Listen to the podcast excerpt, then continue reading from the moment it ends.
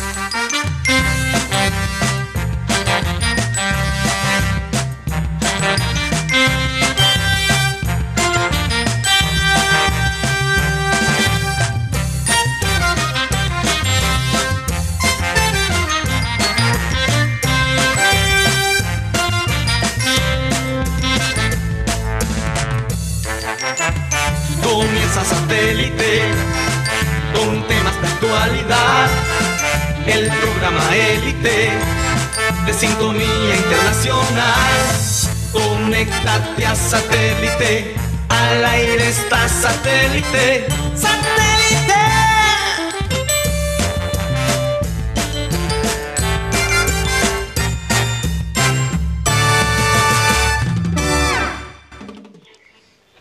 Señoras y señores, bienvenidos a programa satélite.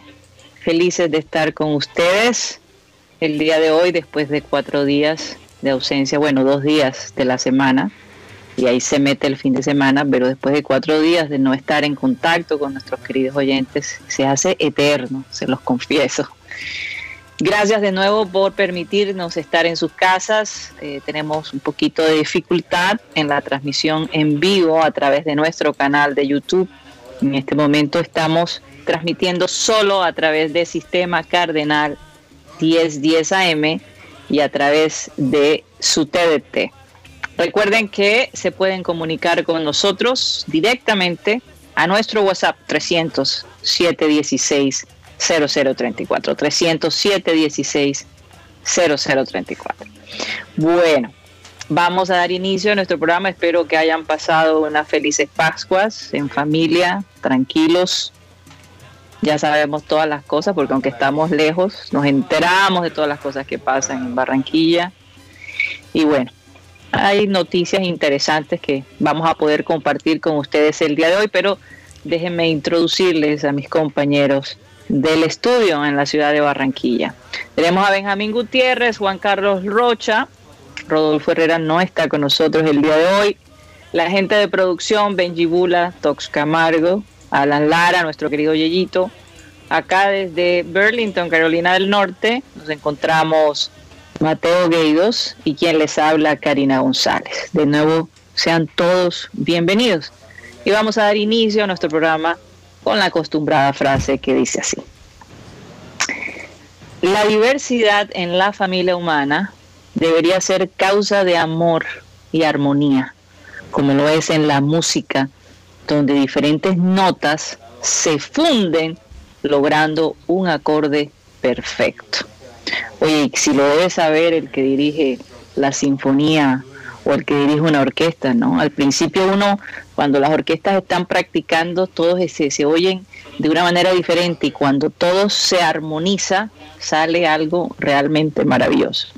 Y es por eso que yo creo que por estos días eso de eh, burlarse o de, eh, digamos, juzgar a las personas porque no son como nosotros, ya está mandado a recoger. Nosotros eh, con esta tecnología que ya tenemos acceso a mucha información, es un poquito inaceptable que todavía eh, hayan personas, aunque no todas tienen ese acceso, lo reconozco, hay gente que no tiene acceso porque no tiene los medios para tener acceso a la tecnología, pero la información está allí, antes no lo sabíamos y ahora está. Entonces, eh, ya está mandado recoger, reírse de lo que no es como lo que tiene todo el mundo. Ahora el ser diferente es mucho más importante que el ser el común denominador. Y bueno, algunos jugadores a nivel internacional también han sufrido eh, actos racistas en contra de ellos precisamente porque no tienen el mismo color, porque no tienen la misma cultura. Y eso ya está mandado a recoger. Así que eh, a tener un poquito más de empatía a las diferencias, a, a ser alegres por esas diferencias, porque eso es lo que hace este mundo colorido las diferencias. Bueno, el día de ayer vimos jugar el Junior con mucha emoción. Queríamos que se metiera ese gol, pero no se dio. Borja no estuvo. Posiblemente Borja hizo una diferencia en el partido de ayer, pero de todos modos se vio su ausencia. Su ausencia, sí, sí, exacto, quise decir su ausencia. De igual, no pudieron finalizar ese gol que tantas veces lo tuvieron en sus manos y nada, no se pudo. Te voy a dar pase a ti, Mateo Gueidos, para que nos expliques, eh, no sé, si, en, qué, falló esta, esta alineación, a quién faltó, por qué no pudieron definir cada vez que habían pases para gol. Cuéntanos un poco, Mateo. Bueno, eh, primeramente, eh, creo que este equipo generó muy pocas opciones claras. en el partido, analizando eh, los momentos importantes, realmente las tres oportunidades más claras las, los tuvo Águilas de, Río Negro. Entonces, pero más allá de la parte táctica, para mí me pareció que el problema fue una de, uno de, actitud.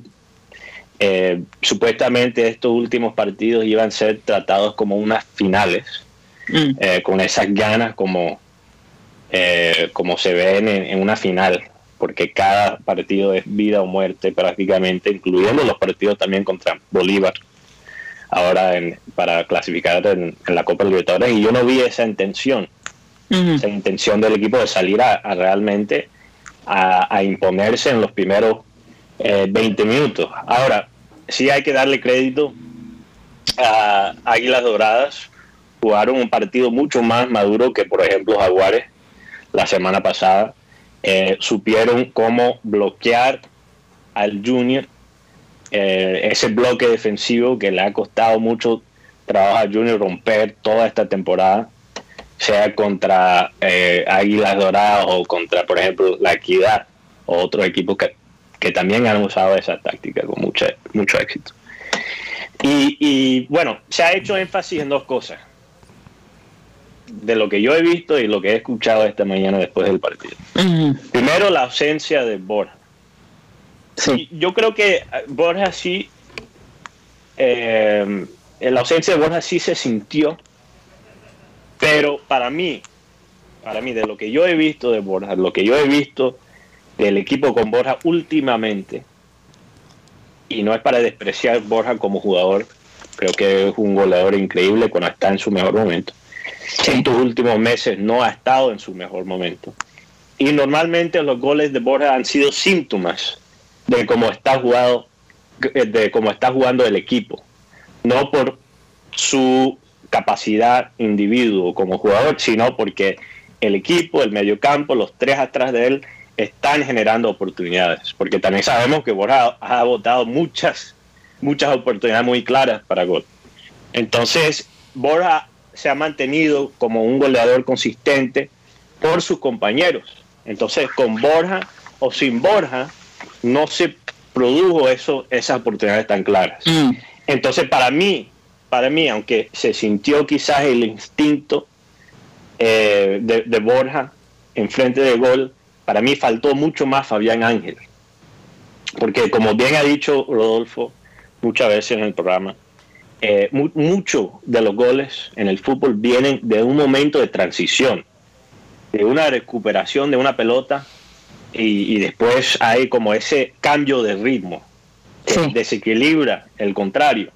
Ahora, ¿Qué pasa cuando tú tienes la posesión casi todo el partido? Necesitas generar esos momentos de transición sin perder la bola. Y lo que tenía, lo que tiene Fabián Ángel, que no lo tiene Didier Moreno, y lo que no tiene Lavi Vázquez, es esa capacidad de recuperar la bola, mantener la bola y después regarla a las bandas con un pase que desequilibra el bloque defensivo del contrario para abrir un poquito la cancha. Didier Moreno y Larry, cuando reciben la pelota, realmente lo único que pueden hacer es o regresarlo al, que les pasó la pelota o eh, pasarlo atrás a la defensa para que después ellos la lleven. Entonces el ataque se vuelve muy predecible.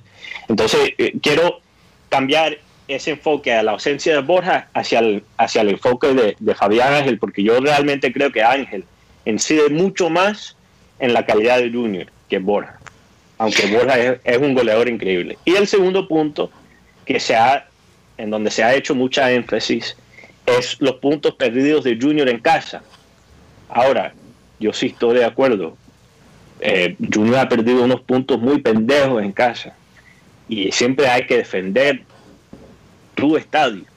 Pero estamos hablando de unos momentos muy eh, únicos donde no hay fanáticos, donde los fanáticos no están ahí para presionar a los jugadores de mantener su estándar. Entonces, eh, y, para la gente que cree que los fanáticos no inciden, hay mucha evidencia que sí inciden.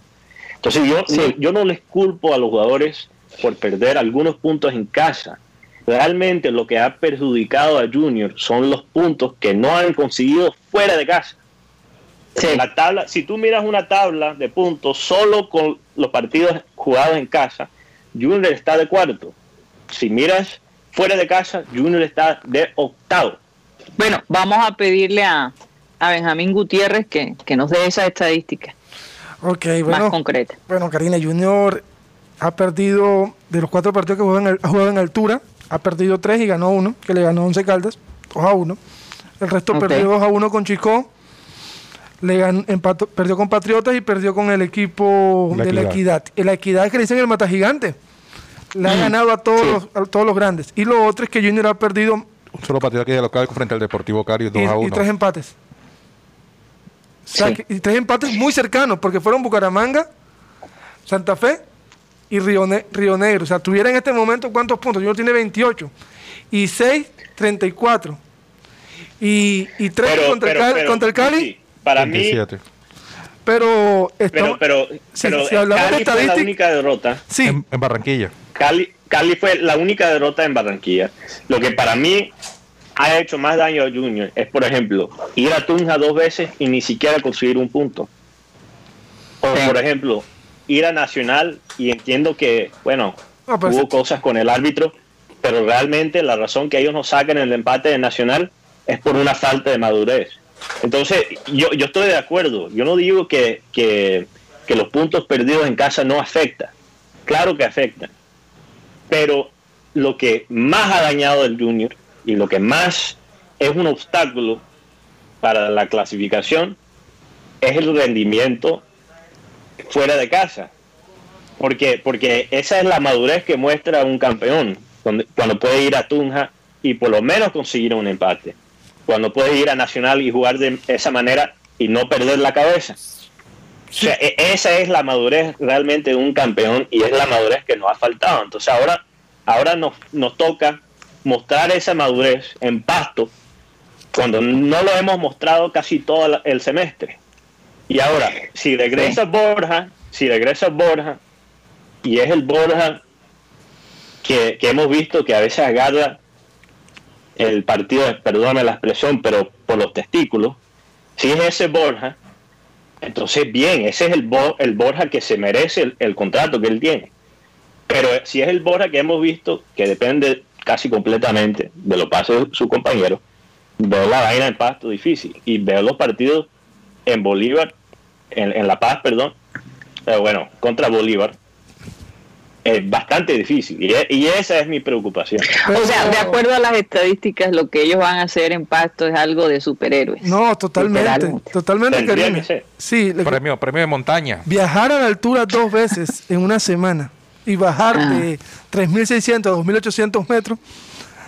La pregunta del millón es, ¿Junior tiene fondo físico hmm. para hacer esos dos viajes y no, no. quedar hundido? Alguien decía, lo que pasa es que Junior va a la altura de La Paz y gana, pero pierde 1 a 0. Tiene la posibilidad de venir a Barranquilla y, y volver a jugar con el equipo de Bolívar. Pero con Pasto no. Con Pasto, si llegas si pierdes, quedas eliminado.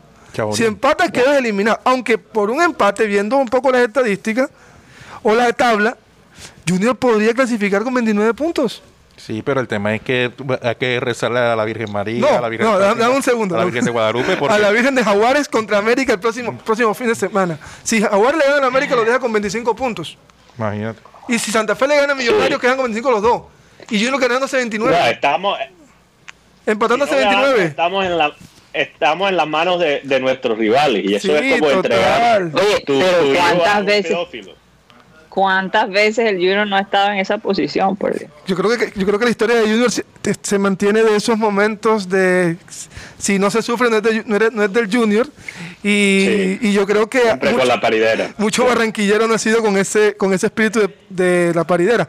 Pero yo te digo algo, Mateo, sobre el tema de ayer. Yo veía algo que Carmelo Valencia puede ser un buen jugador, pero Carmelo no está dando lo que, lo que uno esperaba de él como suplente de Borja.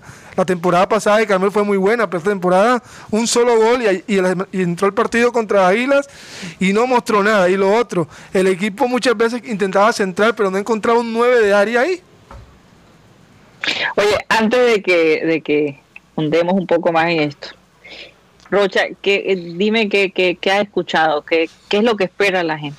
ya, ya se rindió la gente, piensan que definitivamente el Junior no va a ganar ese partido allá en Pasto. Lo que pasa es que le toca eh, jugar con eh, bárbaramente con la más fea porque Junior no depende de sí mismo porque, mira, está en juego 3 millones de dólares que es la para entrar a la fase de grupo de la Copa Libertadores. Y está en juego mantenerse en el campeonato colombiano para, para que no sea un fracaso, porque si no clasifica va a ser un fracaso este campeonato. además, ayer Teófilo, vimos que Teófilo fue demasiado impreciso. Sambuesa jugó nada más en el segundo tiempo, porque en el primer tiempo fue un espectador más, ni lo vi. Eh, eh, eh, es lo que decía. Sí, es verdad. Sí, sí, y, lo que decía Guti con referente a Tutu, ni siquiera, no sé si como si se le haya olvidado jugar. Adicionalmente, eh, eh, además, además entra, este C3 se volvió un carro loco porque la verdad no, no veía por dónde iba eh, C3. Y, y no, yo, yo, yo quisiera que fuera un carro loco, Rocha, porque ni siquiera mostró eso. Era un carro parado. Un carro chocón. Se me Oye, y ahora. Ni siquiera un, un, carro sin batería. a veces se me olvidaba que él estaba en el partido. Y además, Inestrosa, que venía jugando excelentes partidos, eh, ayer se encontró totalmente desubicado. No, no, no encontramos dónde estaba Inestrosa. Mocho, es mocho. Definitivamente. Oiga, pero yo quiero que hablemos. yo quiero que hablemos de Velasco, porque para mí Velasco, eh, no sé, me dio confianza. Me pareció que el hombre dio todo lo que podía. Lo tenían bastante marcado, ¿no? Al hombre. Por eso lo sacan del partido. Sí, por la tarjeta amarilla. Por la tarjeta amarilla. Pero ¿qué piensan ustedes de Velasco? Bueno, Velasco es un jugador que donde ha ido ha sido campeón. Vamos a hacer, empecemos con ese, esa parte. Y Velasco es un jugador de experiencia. Es más, hizo parte del once ideal de la anterior liga. Lastimosamente para él, se lesiona y dura casi cuatro meses sin capacitar, sin jugar. Entonces, para volver nuevamente y el tema de la y el tema de la amarilla es que le perdonaron una. Perdonaron una expulsión. Era, o sea, era, una roja en ese momento. Yo, yo creo que, bueno, yo creo que la jugada era un poco, un poco ambigua porque realmente el que entró fuerte no fue Velasco, fue eh, el jugador de Águila. Entonces yo creo que sería muy difícil eh, darle otra tarjeta amarilla por esa jugada. Mm. Pero, pero otro árbitro si fuera otro árbitro, quizás. Era roja. Ahí mismo, y, exacto, era roja. Eh, especialmente con los árbitros, que tenemos aquí en Colombia. Em, pero, pero regresando al tema de C3, lo que, lo que más preocupa es que, bueno, contra Jaguares, C3 jugó un buen partido porque hizo su labor táctico. No se impuso en el partido, no se sintió en el partido, no es ese mismo C3 que hemos visto eh, antes, jugar con velocidad, a veces hasta con una sonrisa. Eh, no es ese 3, pero hizo su labor táctico. Pero contra Águilas ni hizo su labor táctico, ni se impuso en el, en el partido con sus atributos físicos. Entonces, eh, no es una cuestión de talento, creo que es una cuestión psicológica. ¿no? Le veo bloqueado desde que él votó ese gol fue contra América, si no estoy mal, ¿verdad? En, la semifinal. Desde que él votó ese gol no ha sido igual. No ha sido igual. Y bueno, gracias a Dios que no hay fanáticos en el estadio. Gracias a Dios. Me, alegro por él. Porque la angustia psicológica quizás sería todavía peor porque no, sabemos que tenemos esa capacidad de, Oye, ¿y por qué ustedes creen que Amaranto no sacó a Sangüesa cuando todos, yo creo que la mayoría de las personas que estábamos viendo el partido pensamos en algún momento que iban a sacar a Sangüesa? ¿Por qué piensan que, él decide dejarlo? Porque, como dice Rocha, Sangüesa ni se sintió. Bueno, en el primer tiempo. En el segundo se sintió mucho más. Pero bueno, sí, el primero estuvo Benjamín y, Rocha. Es que yo digo que el primer, es que yo, una cosa que sí le critico a, a, Maranto Perea fue el, primer cambio. Sacar a C3 y meter, y meter a, a, Tutunendo en ese momento. Y lastimosamente en ese momento muchos pensábamos era Cariaco por una banda por C3 y, y, teníamos otra vez a Teo ahí de 9 y Zambuesa, Zambuesa por el medio. Pero lastimosamente mm, Tutunendo está en un nivel muy bajo y, adicionalmente el Deportivo Pasto... Eh, eh Tiene Ray Vanegas, oíste. No. Ray Vanegas, cuando juega contra... Antes, sin equipo ante Junior, juega, eh, juega Ray Vanegas, pero cuando juega es Ronaldo, así que cuidado. Es que el tema de Pasto es que viene, de pronto, ellos empataron 0 a 0 con Boyacá, Chico. ayer. Ellos van a jugar contra el Junior eh, el, el 11. Sí y, y tienen un partido pendiente frente al Atlético Bucaramanga. Ahí se van, a matar. Eh, y el tema es que Pasto tiene 21 puntos, o sea que, eh, que con Pasto, Pasto también se va a disputar su, su final. ¿Cuánto le faltan? ¿Cuatro, ¿Tres partidos? Tres partidos le faltan. Llega a 30, si clasifica. Imagínate. Deja Junior si Junior. Tiene que ganar los tres. Sí, tiene que ganar los tres. Tiene, tiene, que ganar los tres. Y adicionalmente mirar con qué cuenta Junior. Porque, porque la defensa, la verdad, ayer el, el, el, arco del Metropolitano, el arco, el arco norte. Eh, Rocha? Eh, fue un jugador más del Junior, fue un defensor más del Junior. Los, dos los dos. El arco y el sur, sí, sí, claro. en los dos lados. Oye, no, definitivamente Viera fue la estrella del partido, eso hay duda. partido. ¿Sabes que Karina, ¿sabes que la llegada de Chaus me, me parece que a Viera le ha puesto presión?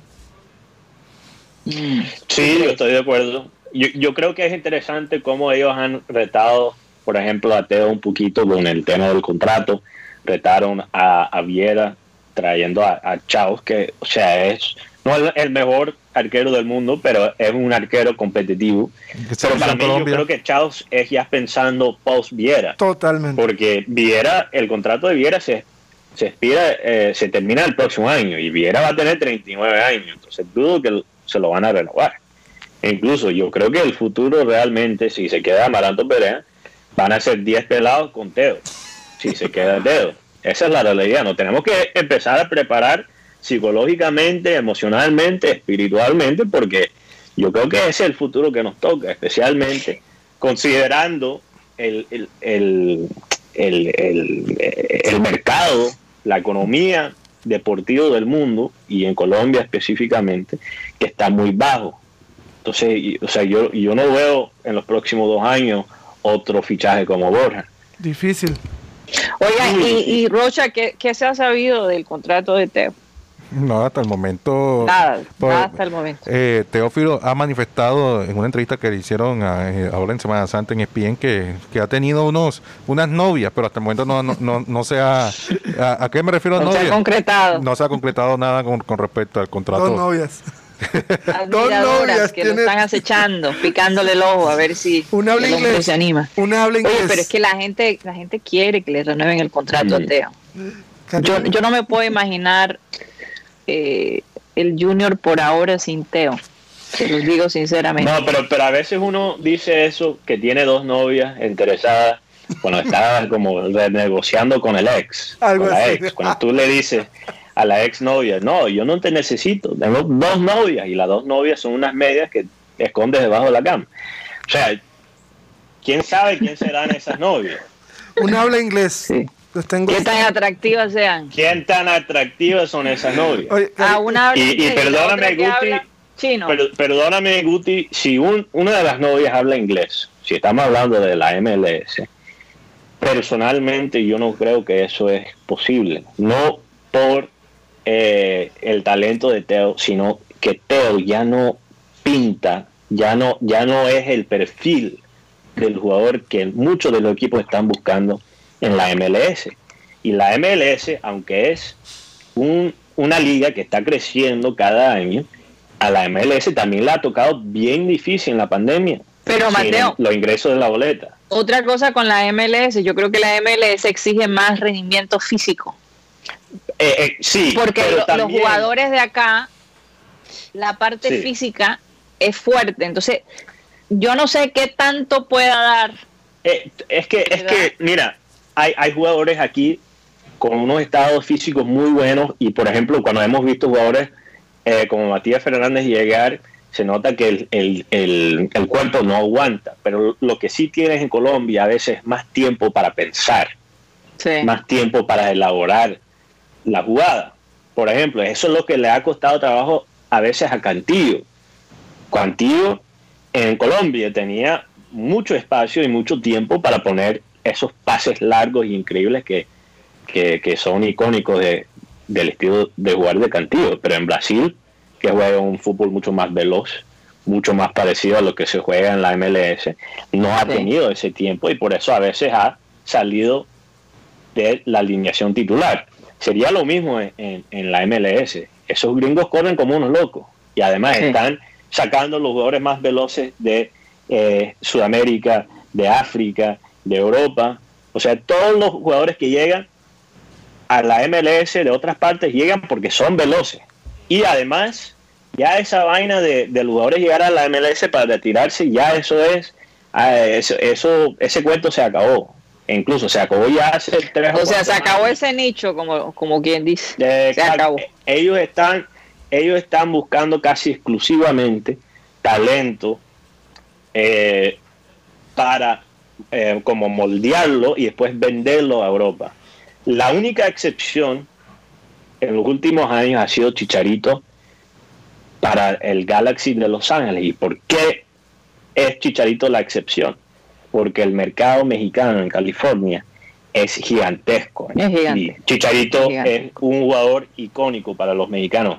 Sí. Pero no tiene ese peso en los Estados Unidos porque no hay tantos colombianos en los Estados Unidos como mexicanos. Esa, esa es la realidad. Oye, y antes para irnos a comerciales, quiero preguntarle a Juan Carlos Rocha, ¿cuál fue la frase que más escuchó en las redes sociales después del partido de Junior? Te la puse difícil, Rocha. No, no creo que es radial. No creo que es radial. Ah, no es radial. No, no creo que sea radial. No, pero tradúcela, tradúcela, Rocha. No, porque Rocha, toda tuya. Te recordaron la mamá. lo que pasa es que con Junior siempre es así, lo mismo. Y, y además, eh, eh, eh, Paridera. la paridera Es- y, adicionalmente siempre es con los equipos chicos que se complica el Junior y de esa manera como venía que jugó ayer el, las Águilas Doradas es para que estuviese dentro de los ocho primeros lugares. Totalmente. sí, ese es- equipo, mejor dicho, pues, Oye, pero sinceramente yo sentí una motivación diferente ahí. Pero bueno, motivación de contrato. piense y acertará. Sí, motivación de contrato. Vamos a ver qué pasa. Estos próximos sabe? días van a ser Acu- definitivos. Acuérdate, acu- acuérdate que Río Negro es cerca de Medellín. Por, eso, por eso que se pueden ir Ahí ya para el verde. pongo. Se pueden ir para Medellín. algunos. Oigan, sí. ¿Qué dijo Rocha que no lo escuché? No, que se pueden ir algunos para Medellín. Sí, algunos al Medellín. Hay un buen, hay un- o sea, para Medellín, para la ciudad de Medellín. Claro. no hay para un el buen puente. Ahí. Sí, buen pero no clima, para por lo menos, buen clima. No para jugar. Bueno, chicos, vámonos a un corte comercial y ya regresamos.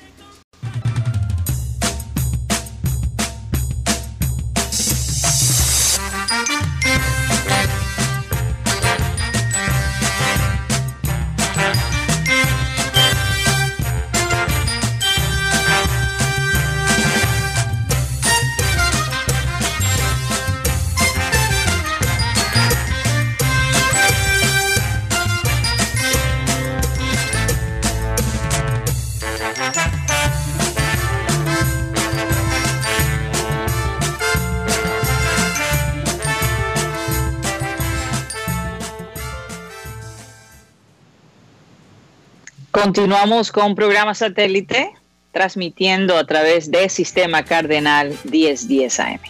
Pero no sé si, si, si ya tenemos contacto en la parte digital. La gente de producción, por favor, mándenme No, una notica. no. Todavía no, Karina, todavía. Karina, lastimosamente hoy no vamos a poder tener eh, hacer el, el Tinkling digital.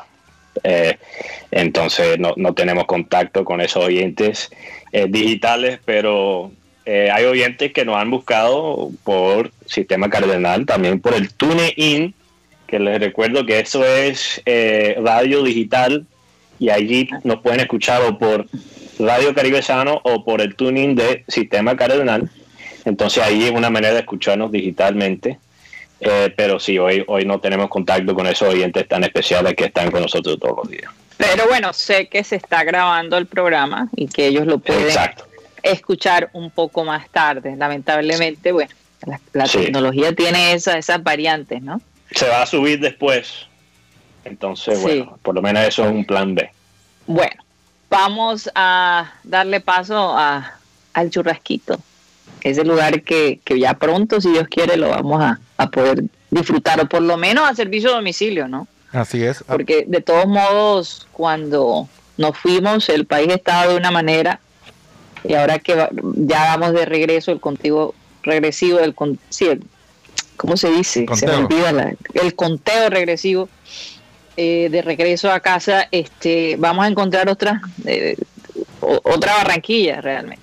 Así que, pero bueno, eh, no nos sorprende porque ya creo que hemos pasado momentos todavía más difíciles y, nada, va a ser rico estar en casa de nuevo, aunque hemos pasado un tiempo maravilloso acá con la familia y hemos podido disfrutar ¿no? de, eh, de muchísimo de ellos. ¿Qué ibas a decir, Mateo? No, que aunque la ciudad esté en un momento muy difícil y obviamente estamos eh, orando por la gente afectada por esta situación tan, tan, grave, eh, sí, anhelo ya estar de nuevo en Barranquilla con todas sus fallas y defectos. Y no sé, comerme un churrasquito, pedirlo a domicilio para que llegue justo cuando regreso a la casa.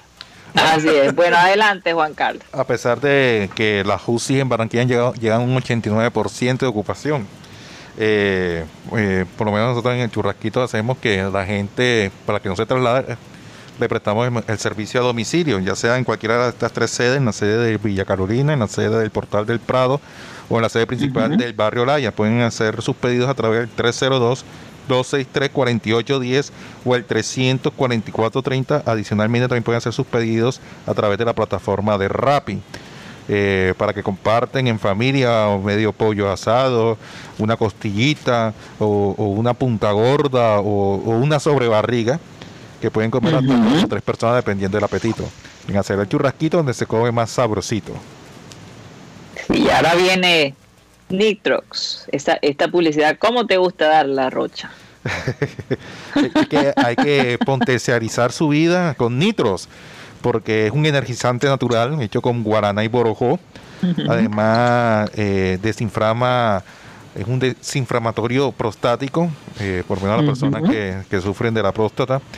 Adicionalmente, mejora la función eréctil, despierta el impulso, el impulso sexual mejora el desempeño, versiones fuertes y duraderas, aumenta el deseo. Haga sus pedidos al señor Andrés Támara al 300 301 6654 300 301 6654 con nitros mejora la energía y la vitalidad. Así es parece que, que, el señor Támara está bastante ocupado por estos días no así es así es así es. Un saludo especial para él. Especialmente eh, ahora en cuarentena Así es. Hoy, hoy quería felicitar, hoy está de cumpleaños nuestro querido hermano Eddie González Hoyos. Hoy cumple 51 años. ¡Wow! Cumple Eddie González. Un feliz cumpleaños para ti, querido hermano. Te lo desean todas tus hermanas, tus sobrinos, tus cuñados, mi madre también. Que Dios te bendiga y te dé mucha, pero mucha salud. ¿ah? Un abrazo fuerte. Un abrazo fuerte para ti. Ya celebraremos cuando estemos allá en la ciudad de Barranquilla. Así que, bueno, vamos a poner las rancheras. La ranchera es lo que más le gusta a Eddie González. Desde niño cantaba, eso sí lo, sé, pero 100%. Sin que nadie perturbe tu un laurel en tu frente con el oro y las conchas del mar. Oye, y es que Eddie González ser Pedrito Fernández. Quería ser como Pedrito Fernández. mi rey. ¿Qué pasó, Rocha? Ya empezaste a brincar. Ahora viene con, con los cuates. ándale, Vato. Esa es una palabra bastante Pero, pero interesante que en la costa se escuchan muchas rancheras y allá en, en México le encantan el vallenato y la cumbia. Interesante Mm. ahí ese intercambio. Ese cambio, ese intercambio, ¿no? Y- y- y- Oye, no tenemos. Mateo, y dicen Sí. que las mexicanas son tremendas. Ese picante es tremendo. ¿Lo dices ese. por experiencia, Rocha? ¿O Eh. es por puro chisme? No, no, yo- tengo un amigo que está en México y me dice, oh, joda, que las mujeres son peores que las de los Estados Unidos, ¿vale? ¡Uy! Pues eso, es, eso es grave. Bueno, ¡Wow! Bueno, Rocha, en cualquier momento quizás voy a Cancún y ahí te mando ahí en mis observaciones. Puedo- puedo- te- te Caramba, puedo hacer el- Cancún. En México, reportaje. México después de esta Semana Santa está pasando por una crisis violenta porque es que mucha gente se fue también a México a pasar las Pascuas. claro. Sí. Entonces la cosa está bastante complicada. Fíjese que hoy eh, eh, estaba leyendo que este domingo la capital del Atlántico ya llegó a 100.468 casos positivos desde el inicio de la pandemia. Por favor, no se asusten. Pero de lo que va, de lo que va de estos días, yo creo que ya supera los 12.000, ¿no, Rocha? Así De es. contagios. Lo que pasa es que, eh, imagínate que eh, desde que comenzó esta nueva hora, eh, los, las cifras han sido diarias de más de 2.000. Sí, Eh, exacto. 2.000 personas, o sea, de- En el departamento. En el departamento. Quinto En día. el con- departamento. sí. Ayer fue el quinto día consecutivo que en el Atlántico reportaba más de 2.000 casos de COVID diarios. Es decir, que son Así es. 10.000 per- 10.000 personas entre 5. Y bueno, recordemos lo que hablaba Rodolfo en la estadística, que esto puede ser mm, que 40.000 personas porque siempre hay personas que no se han hecho los exámenes o hay, hay una... Sí. Sí. entonces tendríamos que mirar esa parte. No, y parece Claro. que ya hay información de que la cepa de Brasil está en nuestra ciudad. Sí, es que está, va muy rápido esta Porque es que, ¿cómo explicas tú ese contagio tan, Sí. tan rápido, no? Y masivo. Ya Ahora- lo ahora- sabíamos antes de que lo confirmaran. Yo, yo no creo que la situación sea tampoco tan blanco y negro. Yo, yo creo que, ok, puede ser que haya una cepa nueva en Barranquilla. Estamos esperando que las autoridades lo confirmen. Creo que hasta ahora dicen que no, pero se presume que la, la cepa esté en. Pero también, por ejemplo, quitar eh, las medidas de bioseguridad, eh, como tomar la temperatura y todas esas cosas, lavarse los pies, y aunque eso no tenga una efectividad alta, se ha comprobado que, por ejemplo, el virus no sobrevive en los zapatos y que realmente tomar la temperatura no es, no es muy efectivo. Yo creo que en quitar esas medidas la gente también bajó la guardia, porque ya las cosas estaban empezando a sentirse casi como si fueran Y normales. eso que tú estás diciendo es tan cierto que el país de Chile lo está viviendo. Un ejemplo, 30% de la población de Chile ya ha sido vacunada. sí. Entonces, el hecho de ellos saber que ya el 30% de la población en Chile ha sido vacunada, bajaron la guardia. Y Sí. hoy en día el país está cerrado en este momento. Y, y lo Entonces- peor es que, sí, Sí. perdón, Karina, lo peor es que Chile, aunque sí, en efecto, bajaron la guardia y aunque sí están pasando por un pico, eh, nuestra corresponsal y amiga allá en Santiago, Chile, Maeli Chávez, me mandó una herramienta. Y ahí esa herramienta puede básicamente calcular más o menos cuánto le falta a Colombia a- o a cualquier otro país para su proceso de vacunación. Entonces yo chequeé, ah, esto fue hace una semana, chequeé Chile y Chile a Chile le faltaba como 70 días. Entonces, aunque eh, para vacunar la mayoría de la, la población, creo que era eh, el 70%, le faltaba apenas 70 días. Entonces, aunque esté subiendo, estén subiendo los números en Chile, ya pronto van a tener la mayoría de su población eh, vacunadas. Mientras que en Colombia, usando la misma herramienta, creo que la última vez que chequeé nos faltaba 300 o 400 días por ahí. Entonces nosotros bajamos la guardia faltando, eh, o sea, muchísimo más, casi un año de vacunación y Chile bajó la guardia faltando dos o tres meses. Esa es la diferencia. Y ese es el daño que también, y lo hemos hablado, que lo que hizo el presidente con celebrar apenas 20 mil vacunas. Oye, Mateo y, compañeros, y es que aquí en Estados Unidos se presume que también va a pasar una cuarta ola, ¿verdad? Que lo, lo, estamos viviendo y que se está viendo en la, en la población más joven. A partir de hoy, la gente mayor de 18 años en la Florida va a poder tomar su, su vacuna sin ninguna sin ningún tipo de restricción. No hay nada específico, pero ya los jóvenes entraron a esa en esa etapa.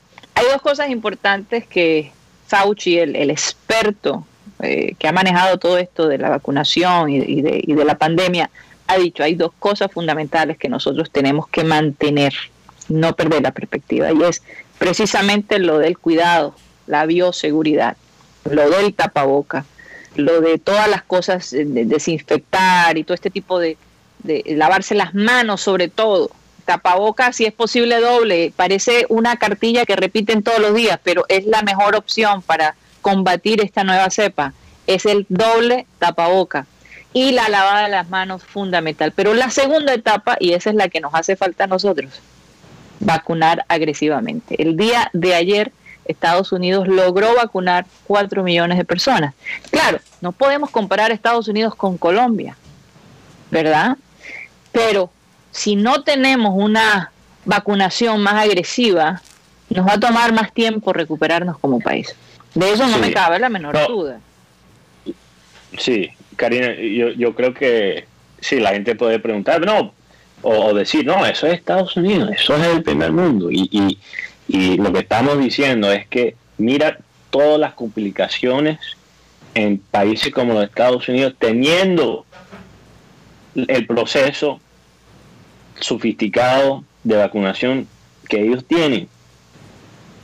Entonces, imagínate lo que nos espera si nos demora 400 días para vacunar toda la población. Imagínate. y con todas las cepas que vienen, con todas las cepas, las, variantes que vamos a tener. Que teniendo cercanía, teniendo cercanía con uno de los países que tienen una cepa.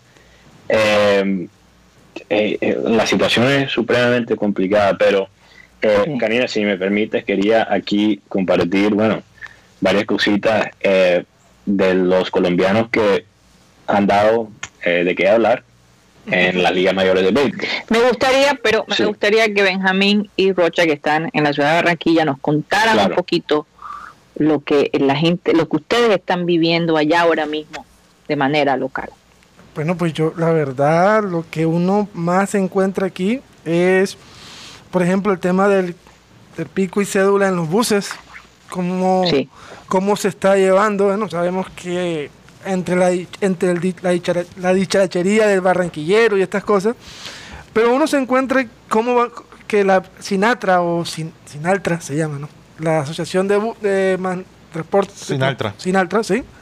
Ellos dicen que los, los están perjudicando porque el flujo de, de pasajeros no es el mismo.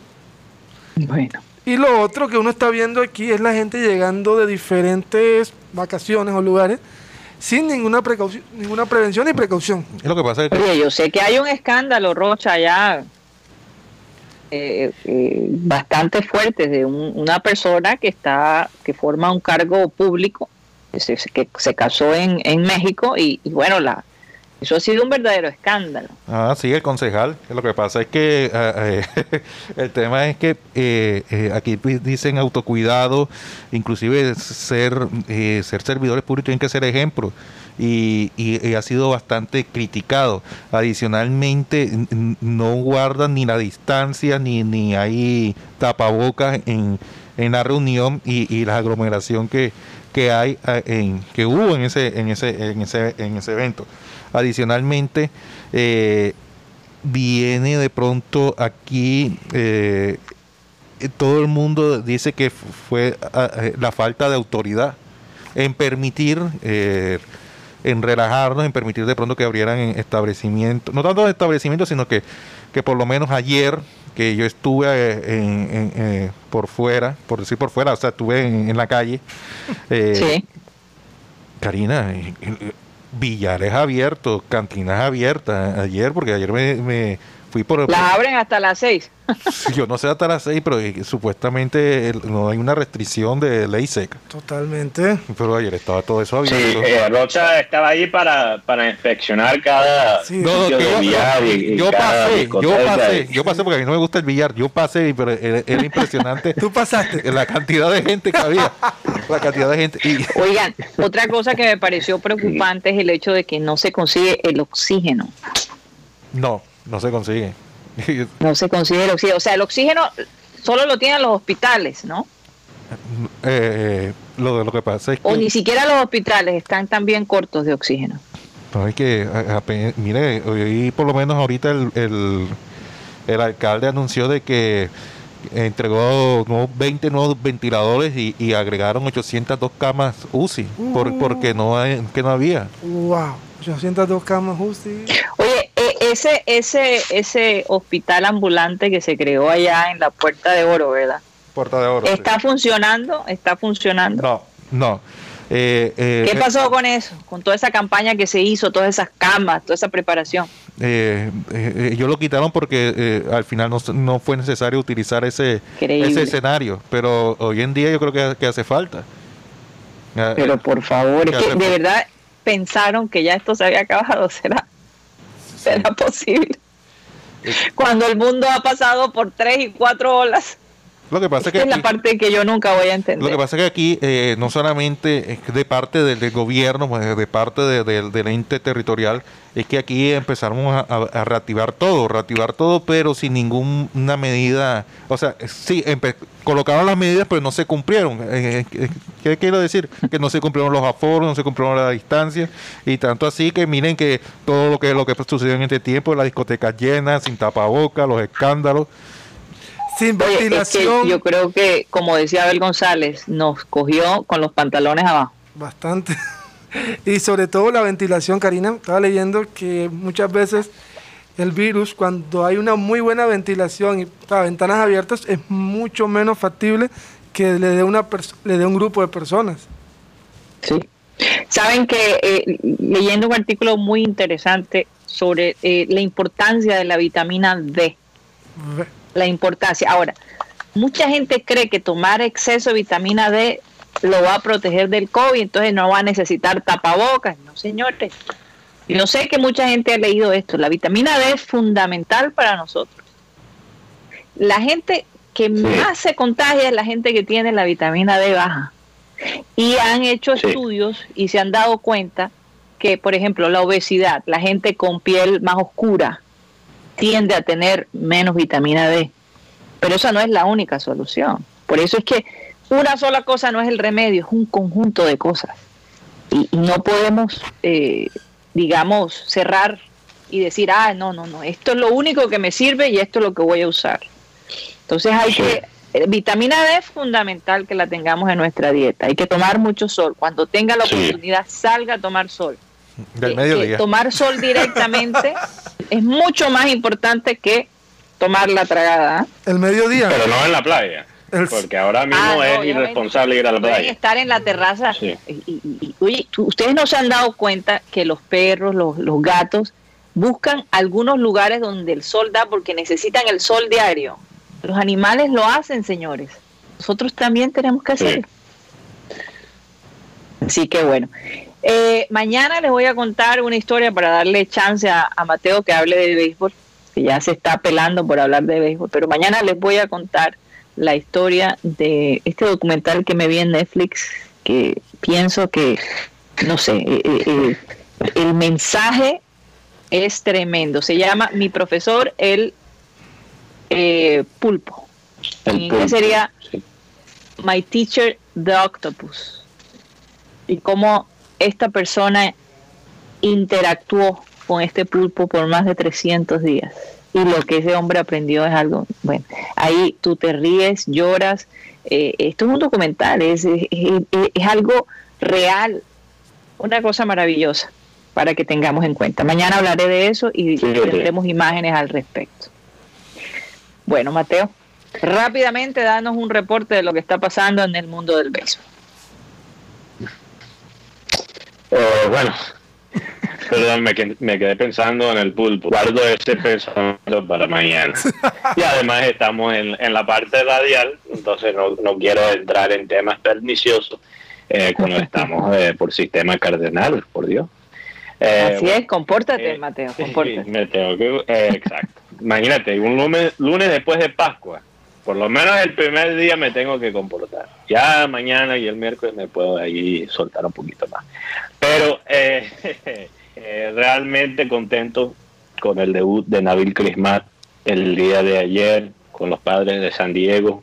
Lanzó dos innings eh, sin permitir una carrera. Y, es que de verdad quiero explicarle a la gente, cuando firmó Nabil Crismat, los periodistas de San Diego y los periodistas eh, nacionales de, de, béisbol americanos realmente no daban un centavo por él. Eh, eh, porque, bueno, además Nabil firmó un contrato de Liga Menores, entonces pareciera que él iba a jugar quizás en Triple A y no con ya el equipo de, de Liga Grande. Pero, pero, algo vieron en Nabil, lo que nosotros hemos visto, lo que hemos seguido la carrera de Nabil, algo vio los padres de San Diego en la pretemporada y cuando eh, se anuncia los equipos para Opening Day, que es el primer día de la temporada, Nabil ahí está. O sea, él estaba de último en la fila y entra como relevista para el equipo en las ligas mayores, ya no como lanzador de ligas menores. Y eso, mira, Nabil en su debut mostró, mostró lo que seguramente el equipo vio en él. Y es una serenidad, una mm. tranquilidad y una colocación de los lanzamientos exquisita.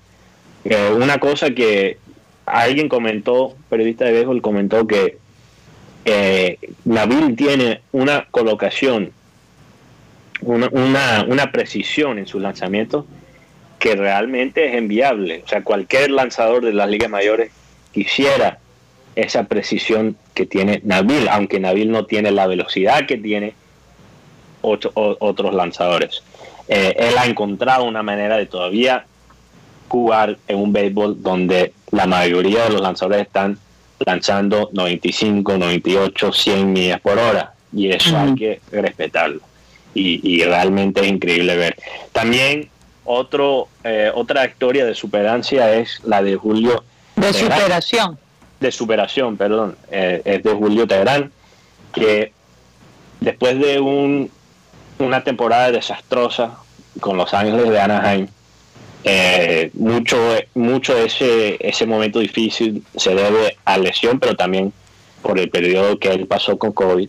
él firma un contrato como eh, lanzador con los Tigres de Detroit y consiguió su primer victoria como lanzador titular en, dos años. Entonces es un gran logro para, él.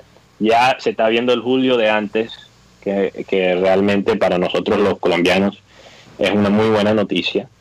Y eh, hoy va a debutar eh, José Quintana, que se fue de los Cachorros de Chicago y que va ahora a jugar con el ex equipo de, Julio, eh, Los Ángeles de Anaheim, y hoy va a debutar, eh, esta noche va a debutar. Y allí en Los Ángeles hay un jugador que, realmente ha rompido las redes, que es este japonés Shohei Otani, un lanzador y bateador increíble. Él puede hacer las dos cosas y realmente no hemos visto un jugador como él desde Babe Ruth en el tercer inning, porque él fue el lanzador titular del partido, en el tercer inning hizo un, un lanzamiento de 100 millas por hora y pegó un home run de más de 450 pies, que sería como 135 metros. Imagínate. O sea, en un inning lanzó el lanzamiento más rápido de la temporada y el home run más duro de la temporada realmente él es un espectáculo. Lastimosamente también vimos la parte oscura de él.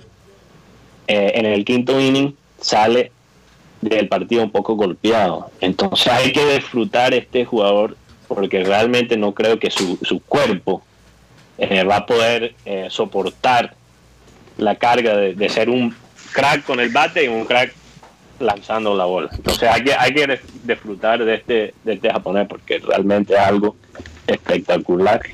Y bueno, mucha suerte. Oye, Mateo, bueno. Donovan Solano también sigue encendido.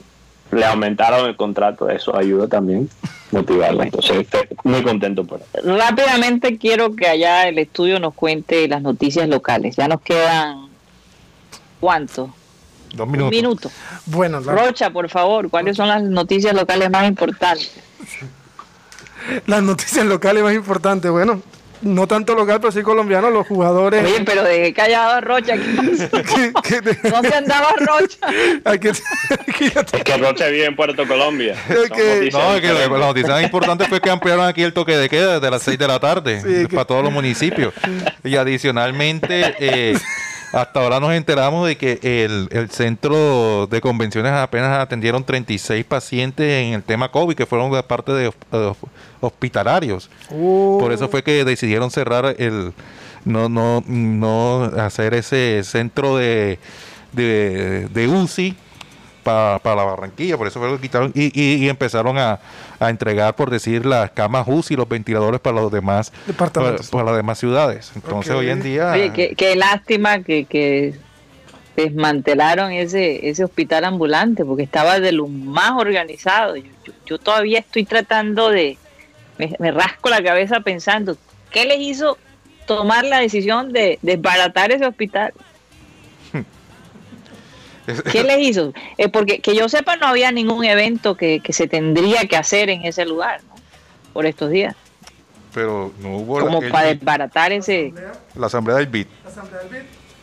Ah, la asamblea del BID. Ah, qué curiosidad, sí. La asamblea del BID. bueno, quitaron las camas. Y los ventiladores fueron distribuidos. En, medio de una pandemia para la asamblea del BID. Sí, Interesante. ¿No? Y esos ventiladores fueron distribuidos en las demás ciudades.